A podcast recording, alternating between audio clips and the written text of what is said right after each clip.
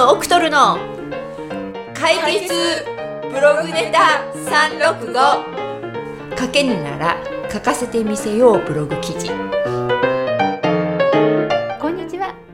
チームオクトルセールスライターの島尾香織です。では今日も行ってみましょう。チームオクトルの解決ブログネタ365書けぬなら書かせてみせようブログ記事。今日はその72回目になります。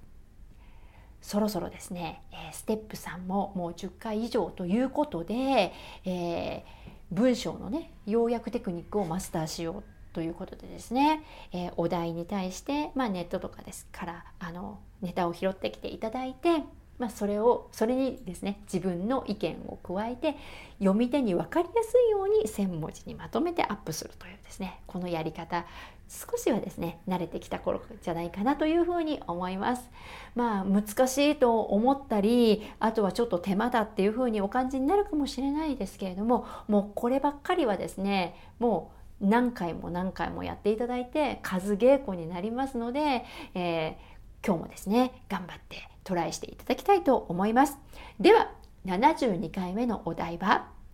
節約方法です。はい。節約と聞いて、えー、まず何が頭に浮かびますか、うん、お金の節約とか、まあ、時間の節約とか、まあ、大体その辺りじゃないかなというふうに思います。えーちょっとですね、えー、私が感じてるその節約なんですけれども例えばポイントカードってありますよねお店の。でお金の節約のためにポイントを貯めてらっしゃる方ねもちろんいらっしゃると思います。えー、カードのねポイントを貯めると、えー、全部貯まると500円引きになるとかね、えー、いくらに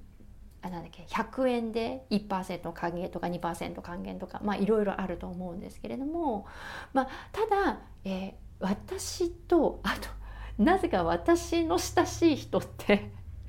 ポイントカード持ってないんですよね。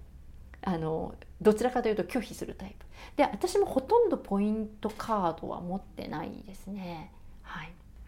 強いて言えば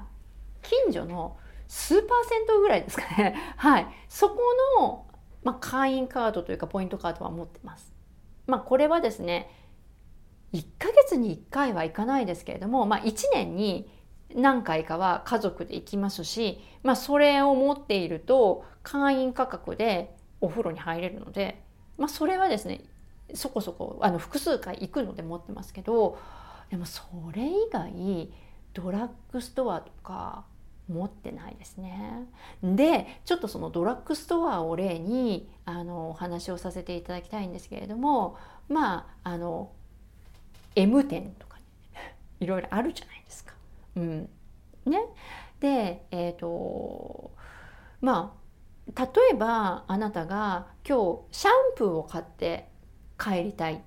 帰りにね仕事の帰りにシャンプーを買って帰りたいと思った時に、えー、私はその M 店のあのポイントカードを持ってるのでシャンプーは M 店で絶対に買いた買いたいっていうふうに思ってらっしゃるとするじゃないですか。でもあの今日は例えば直行先から家に帰るのでいつもと違うルートで帰るためにそのたまたまね帰り道に M 店がなかった時あなたはどうしますか？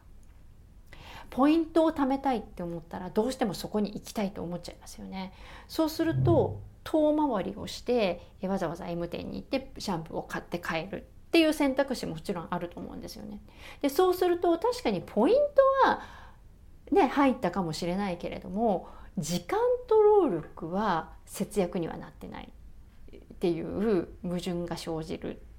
っていうふうに私は考えるんですね。であともしかしたら、えー、通りがかりのねスーパーでそのあなたがいつも買っているシャンプーがあのちょうどね割引になってる、まあ、特価になってるとかだとそっちで買っちゃった方が良かったんじゃないの？っていうことが起こりうるかもしれないじゃないですか。なので、えー、節約と思ってポイントカードを使っているかもしれないけれども逆にそれは、えー、時間の無駄だったりとか労力の無駄だったりにつながっている可能性もあるかもしれない。っていうことですね。はい、なので、えー、まあポイントカードねあの節約のためにっていうふうにあの使ってらっしゃる方すごいたくさんいらっしゃると思うんですが特にそのお店が発行しているものに関しては私はねあまりうん、おすすめしないなというか私は逆にストレスになるので持たないですね。でただクレジットカードだったりとかまああのねそのいろいろなお店で共通のとかあるじゃないですか。うん、まあね、そういったものであればまだいいかもしれないけどただ私はなるべく物を持ちたくないタイプなので、えー、基本そういうものは持たないかなというふうに考えています。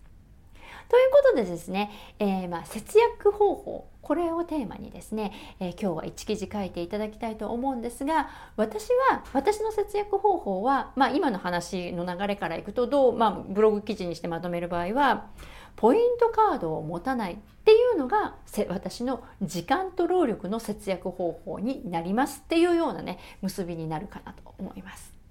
というようにですね、えー、あなたの考える節約方法、まあ、これはお金や時間じゃなくてもいいんですけれども、まあ、例えばガソリンの節約方法とかね、うん、何かそういったものでもいいので、えー、あなたの視点で節約方法について、えー、一記事書いてみていただきたいと思います。